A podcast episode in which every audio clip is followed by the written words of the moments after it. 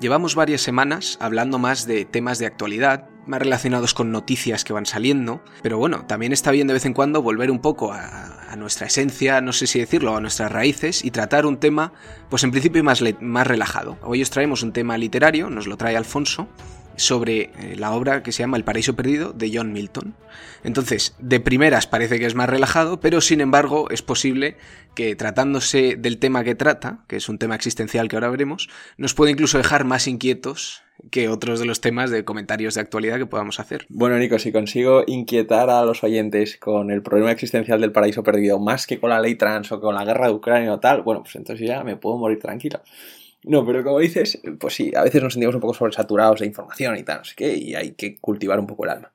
Eh, y os recomiendo que leáis El paraíso perdido de John Milton, que es un libro del siglo XVII, que es un poco rollo de leer, porque es un poema épico y tal, pero que no es un libro que te compres y te sientes y en una tarde te lo vayas a leer en plan el código da Vinci. Es un libro para que una tarde que estéis aburridos o una tarde que os sintáis así un poco más oscuros, el ánimo y tal, pues te lo coges y te lees dos páginas, te las lees en voz alta, que tiene una entonación bonita, tiene mucha música, como veremos, y, bueno, pues por poneros un poco cursis, cultivas un poco el espíritu, ¿no?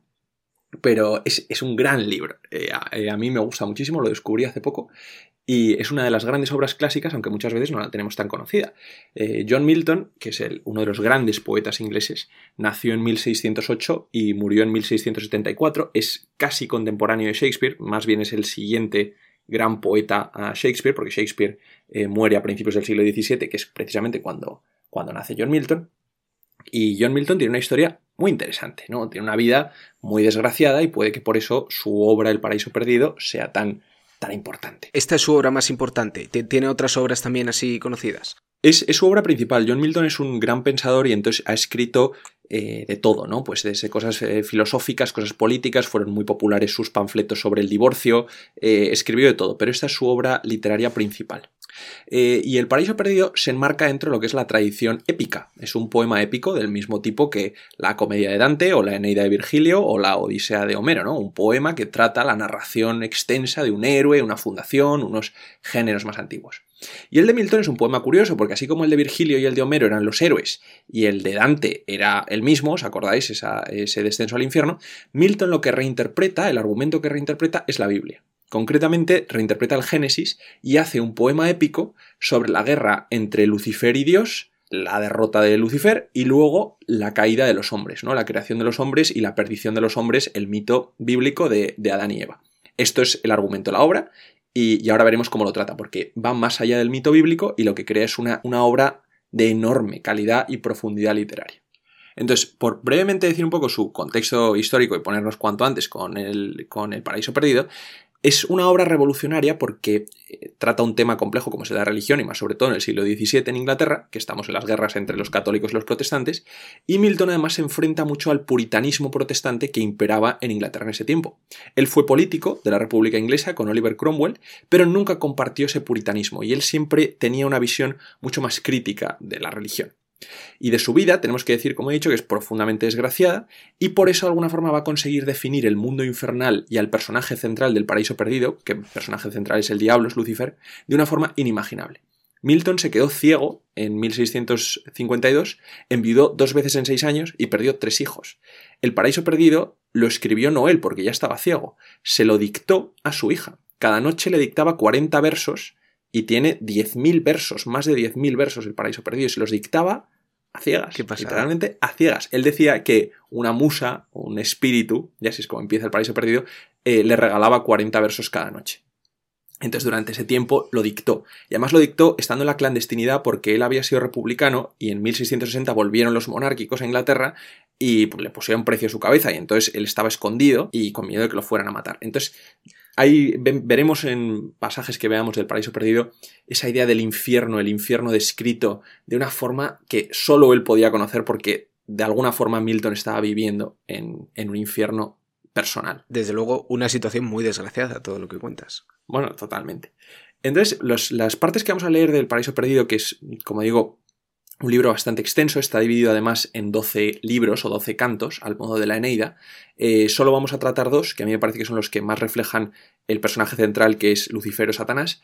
Pero como decimos, en esta épica bíblica hay otros personajes, que son Dios, Adán, Eva y Jesús, que no lo llama Jesús, lo llama el Hijo de Dios, ¿no? Y que es otro personaje. Está escrito, brevemente decir esto, en lo que se llama el verso suelto o verso blanco que básicamente es una métrica regular de rima arbitraria, y es lo que han usado los grandes poetas ingleses, es en lo que escribía Shakespeare.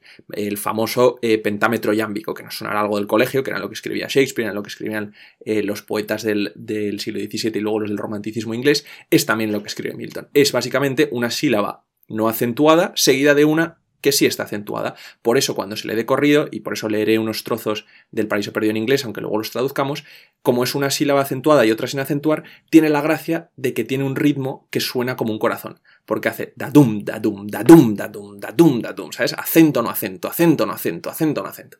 Y eso le da mucha musicalidad al texto y, hace que sea muy bonito leer. Por eso os digo que, cuando lo leáis, cuando os lo compréis, lo leáis en voz alta, aunque sea una página o dos. Entonces, básicamente, por poner un pelo más de la idea del libro en general, El Paraíso Perdido es muy revolucionario porque el mito bíblico, que todos lo conocemos, ¿no? Lucifer era el ángel predilecto de Dios, pero eh, rencoroso hacia Dios, odioso hacia Dios, se rebeló contra él, Dios lo castigó, lo condenó al infierno, se convirtió en el diablo. Ese es el, básicamente, bueno, eso no viene en el Génesis, eso viene en el Apocalipsis, y en el Génesis lo que se cuenta es que Dios eh, crea a los hombres, les, prohíbe comer del manzano y el diablo, eh, casi en venganza, eh, les tienta para que coman del manzano y entonces Dios los expulsa. Bueno, pues ese es el argumento.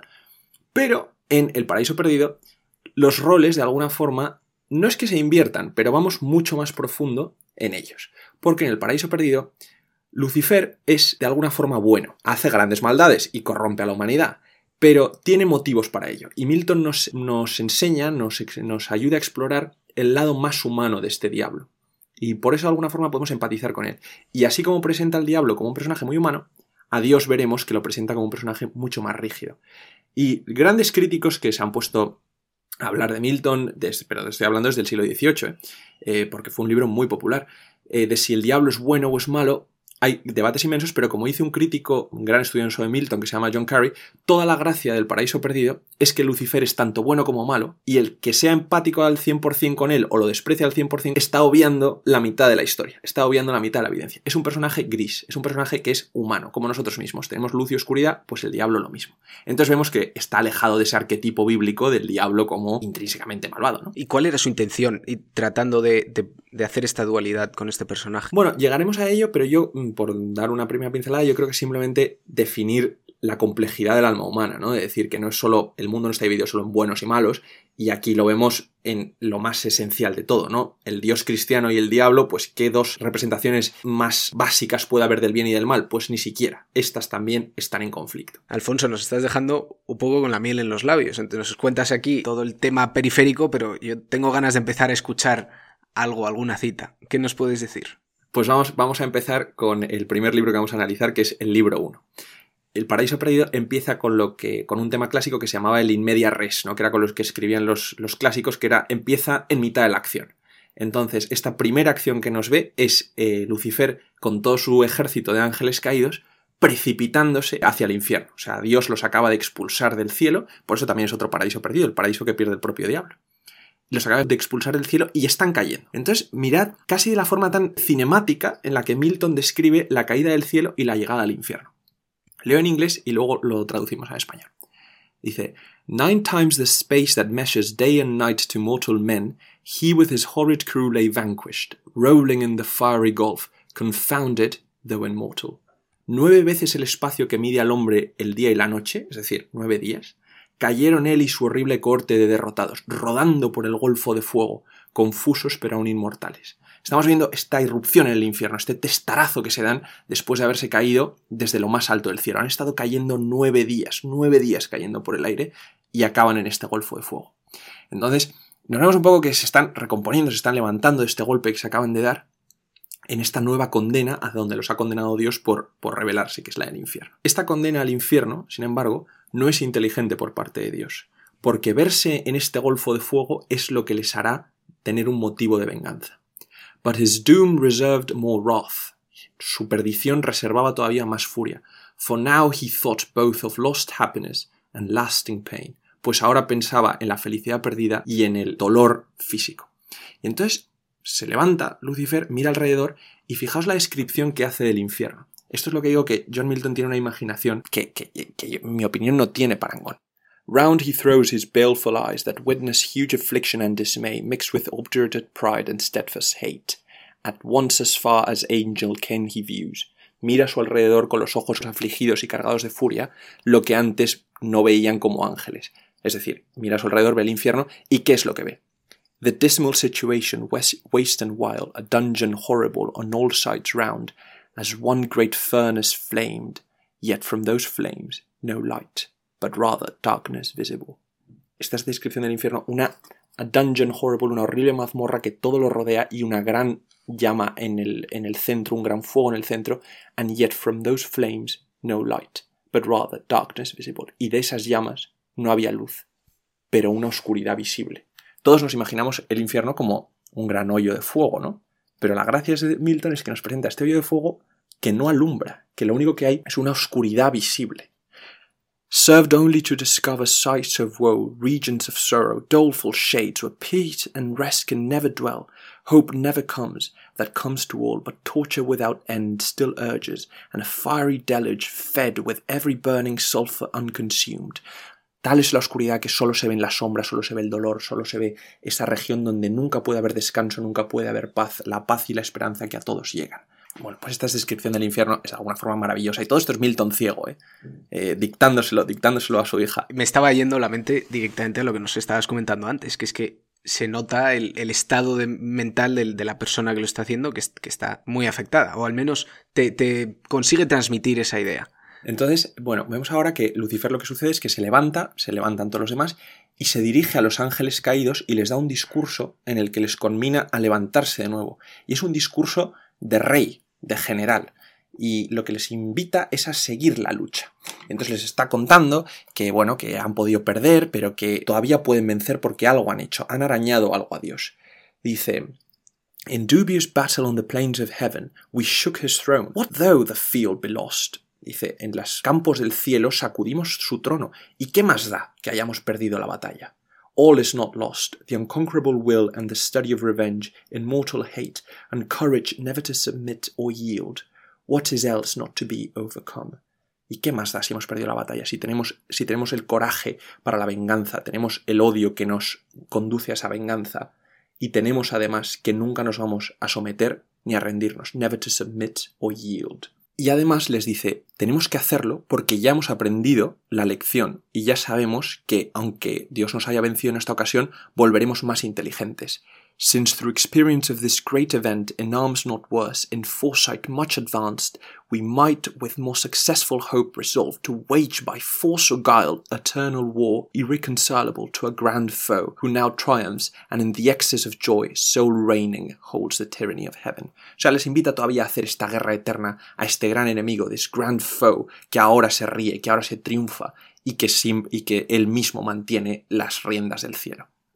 Y entonces continúa arengando a los ángeles caídos a hacer esta guerra eterna contra Dios y les dice, y además lo tenemos que hacer porque si no volverá por nosotros y nos encerrará todavía más profundos. Y tiene esta frase que si la pusiera algún político de campaña, de lema para una campaña electoral, es que sacaría mayoría absoluta. Cualquier general con esta frase ganaría una guerra, porque fíjate con qué frase cierra su discurso con el que se está dirigiendo a todos los, a todos los ángeles caídos. Les dice, awake, arise, or be forever fallen despertad, levantaos o resignaos para siempre a quedar caídos, a quedar vencidos, ¿no? Pero en inglés es que tiene mucha más gracia porque son cuatro palabras, ¿no? Awake, arise or be forever fallen.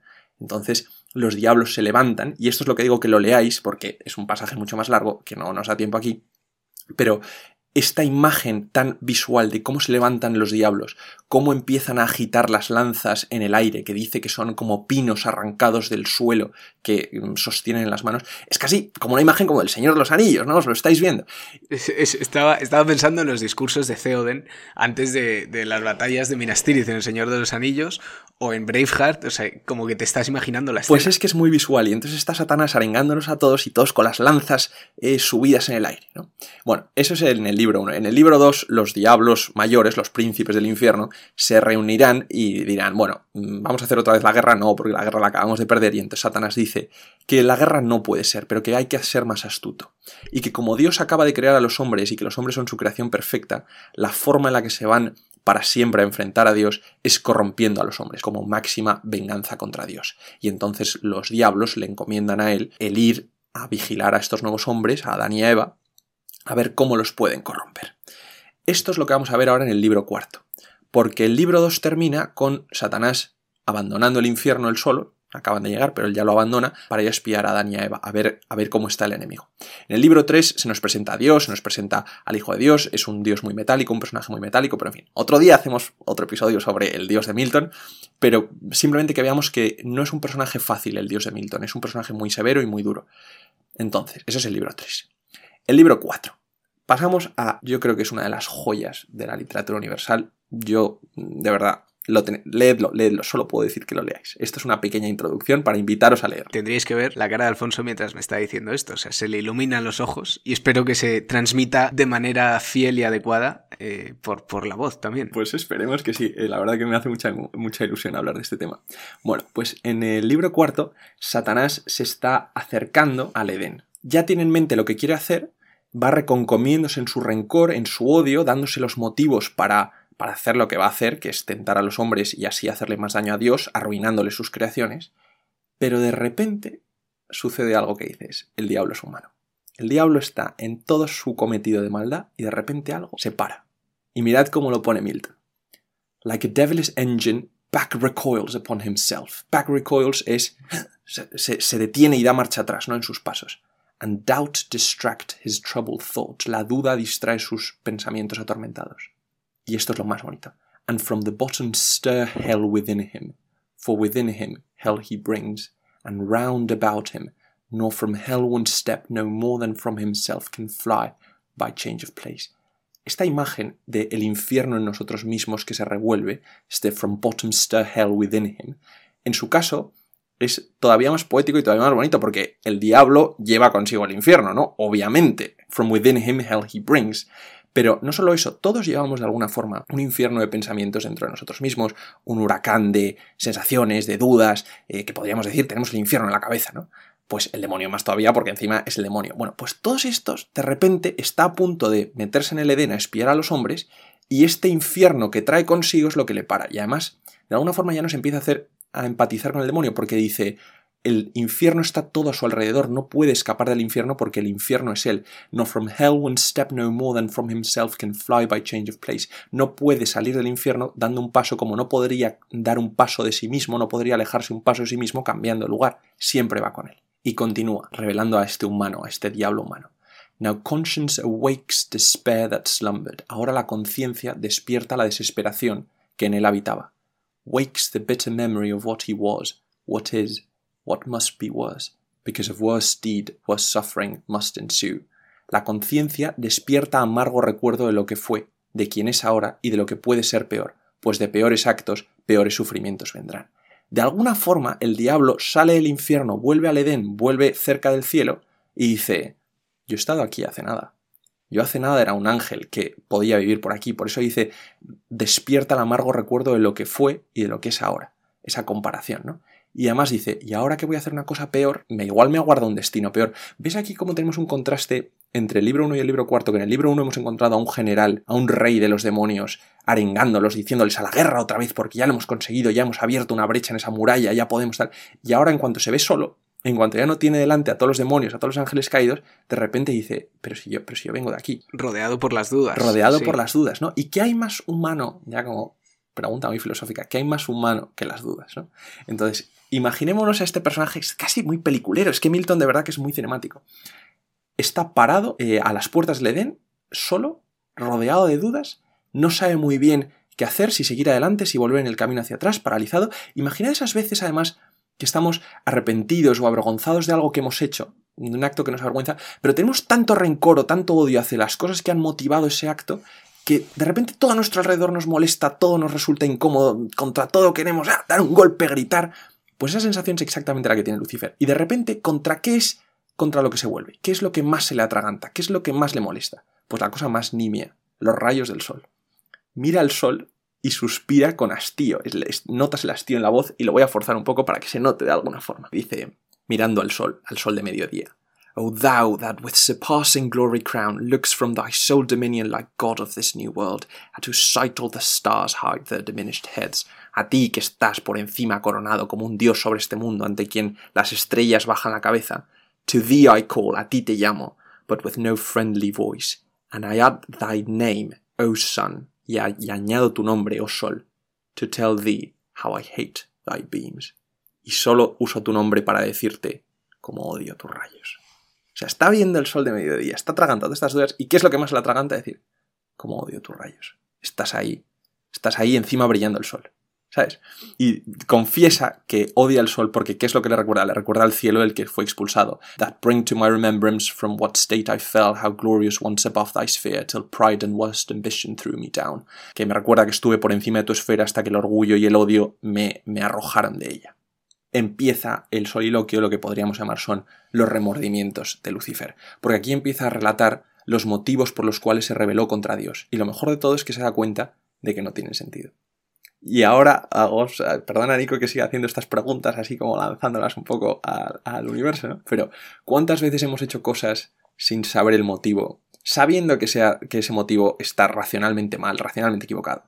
Pues un montón de veces, ¿no? Porque nos ha nacido una pasión de decir voy a hacer esto. Y porque somos humanos. Y la clave es que Lucifer es humano. Y Lucifer se ha dejado guiar por una pasión. Y ahora analizando esa pasión, se da cuenta de que no tiene ningún sentido racional. Porque dice, Dios no se merecía que yo le hiciera esto. His good upbraided none, nor was his service hard.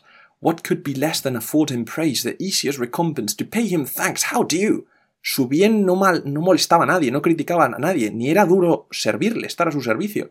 ¿Qué menos que haberle agradecido? La más sencilla recompensa, darle las gracias. ¿Cómo no? Yet all his good provided ill in me and wrought malice. Pero todo su bien solo me hacía mal y solo me traía malicia. Lifted up so high as I was, I disdained subjection. Yo tan elevado como estaba me rehusaba la sumisión. And thought one step higher would set me highest, and in a moment quit the depth immense of endless gratitude, so burdensome, still paying, still to owe y pensé que un paso más arriba me colocaría por encima, y en un momento me libraría de la deuda inmensa de gratitud infinita, esa tan pesada, todavía la pago, aún la debo.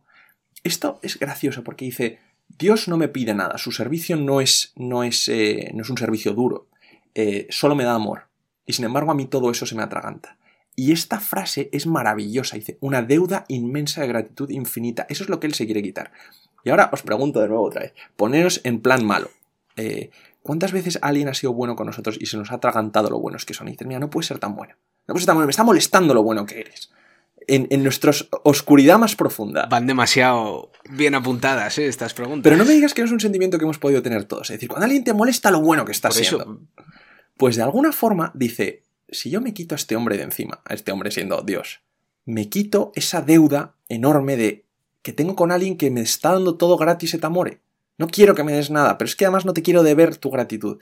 Vemos ese, ese enquistamiento, ¿no? Y aquí da una bellísima lección sobre la gratitud y el amor desinteresado, y dice, ¿por yo no tengo esto? En el fondo está sufriendo, dice, forgetful of what from him I still received, olvidándome de lo que todavía recibía de él, no entendía, I didn't understand that a grateful mind by owing owes not, but still pays, at once indebted and discharged. No entendía yo que una mente agradecida por deber no debe nada, pero aún paga y a la vez está endeudada. Eso es muy bonito, decir, bueno, pues una mente agradecida, un corazón agradecido, no tiene necesidad de estar pendientemente pensando en las deudas que tiene o no, está pagando y recibiendo esa deuda a la misma vez, por eso es a la vez deudor y pagador, at once indebted and discharged. Bueno, pues estas son sus reflexiones, se pregunta por qué él siente así, por qué otros ángeles no, por qué se vuelve contra Dios, empieza a criticar a Dios y decir, pero ¿por qué hiciste que a mí me vinieran estos pensamientos? Y de alguna forma lo que está diciendo es decir, ¿por qué me hiciste libre para pensar así y a otros ángeles los tenías más bajo tu mano?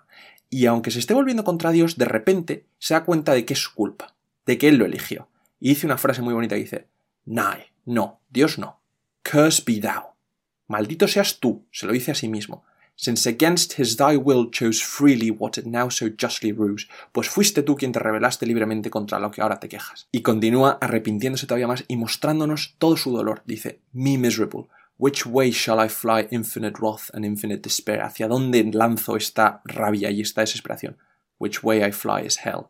I am hell myself. And the lowest deep, a lower deep still threatening to devour me, opens wide, to which the hell I suffer seems a heaven. Vemos ese dolor de ese Lucifer, ¿no? Es decir, pero si el infierno soy yo mismo, ¿a dónde voy a ir? Si en cada abismo que tengo se abre un abismo aún más profundo, que amenaza con devorarme entero, y que hace que el, el abismo, el infierno del que vengo, parezca el cielo, ¿no? Y hace una frase genial. Repito todo el día, hace una frase genial, pero es que de verdad que cada una es estupenda. Dice, ¿y por qué no le pido perdón a Dios? El diablo solo dice, Oh, then at last relent. Is there no place for repentance, none for pardon left? Y es gracioso que él le pida a Dios espacio para el perdón, cuando nosotros que conocemos la historia del Génesis, sabemos que Dios no perdonará a Adán y Eva, sino que los condenará a ellos y a la humanidad a desesperación hasta que mande al Salvador miles de años después para redimirla de ese pecado original. Pero es gracioso como Milton crea esta comparación de decir, le están pidiendo espacio a Dios para el perdón cuando Dios en realidad no da ningún espacio al perdón, sino que enquista el sufrimiento, ¿no? Pero, y estos son los es gracioso porque ahora da los motivos por los cuales dice, no, no me voy a arrepentir porque eh, el rencor que le tengo, la vergüenza que pensarán, que pensarán el resto de ángeles caídos, y sobre todo el odio, porque piensa que para el odio no hay cura. Y segundo, porque sabe que si pide perdón, Dios la va a jugar. Dice, Never can true reconcilement grow where wounds of deadly hate have pierced so deep which would lead me but to a worse relapse and heavier fall. This knows my punisher. Es tanto el odio que tengo que seguro que si me perdonan, lo voy a volver a hacer, porque yo sé que lo voy a volver a hacer. Y en el fondo lo sabe mi castigador, Dios lo sabe. Y dice, seguro que Dios me está tentando al perdón. Y es interesante esta idea de que Dios tiente al demonio con el perdón. Tentar al perdón. Y dice, me está pidiendo perdón porque sabe que voy a fallar. Y quiere que yo pida perdón simplemente para tener el goce de hacerme sufrir por dos. Y sería algo así como pagar dos veces. Y dice, So should I purchase dear short intermission bought with double smart? ¿Debería yo comprarme un, un interludio de bondad, de no maldad, simplemente para pagarlo con el doble precio? Porque sé que lo voy a volver a hacer. Y entonces nos, algo nos lleva a pensar y decir, Igual esa falta de amor de Dios es lo que está llevando a Lucifer a cambiar estos arrepentimientos con los que ha comenzado para acabar decidiéndose por el mal, porque se decide por el mal. Y como lo dice, con una frase que también es gloriosa, es como la Wake Arise or Be Forever Fallen, dice So farewell hope, and with hope farewell fear, farewell remorse, all good is to me lost, evil be thou my good. Así que adiós esperanza, y con la esperanza adiós al miedo, adiós al remordimiento, todo el bien se ha perdido para mí, el mal es mi nuevo bien. Decide, decide eh, ser malo, decide ir al infierno. Y es que hemos visto esa, esa dualidad de mm, que viene de estar arrepentido, pero según va pensando en todas esas cosas, va diciendo, no, no, si es que la vida me ha llevado a esto. Pero de alguna forma, el debate que Milton plantea, y con esto acabamos, Nico, no es si el diablo es malo intrínseco, si el diablo se hace bueno, si el diablo se hace malo, si es de los dos. De alguna forma, es que el diablo que nos está presentando es un humano que ha cometido un error en la vida y que de alguna forma no sabe enderezar su camino y que habiendo cometido un error del que se arrepiente, del que sabe que, ha obrado mal, porque él sabe que ha obrado mal, no consigue romper ese cerco, no consigue romper esa dinámica, Dios tampoco le da una oportunidad porque él de alguna forma está convencido de que Dios no le perdonará y que encima se la jugará. Entonces, no es que sea malo, es simplemente que como todos los hombres muchas veces cometes un error que para siempre te encadena en una dinámica de la que es muy difícil salir. Y en este eh, soliloquio del libro cuarto vemos cómo él ha empezado pensando en el perdón, pensando en arrepentirse, doliéndose, y finalmente dice, pues este dolor continuamos, porque al final, si el diablo es infeliz, una persona infeliz tiende a tomar una decisión equivocada en la vida, ¿no?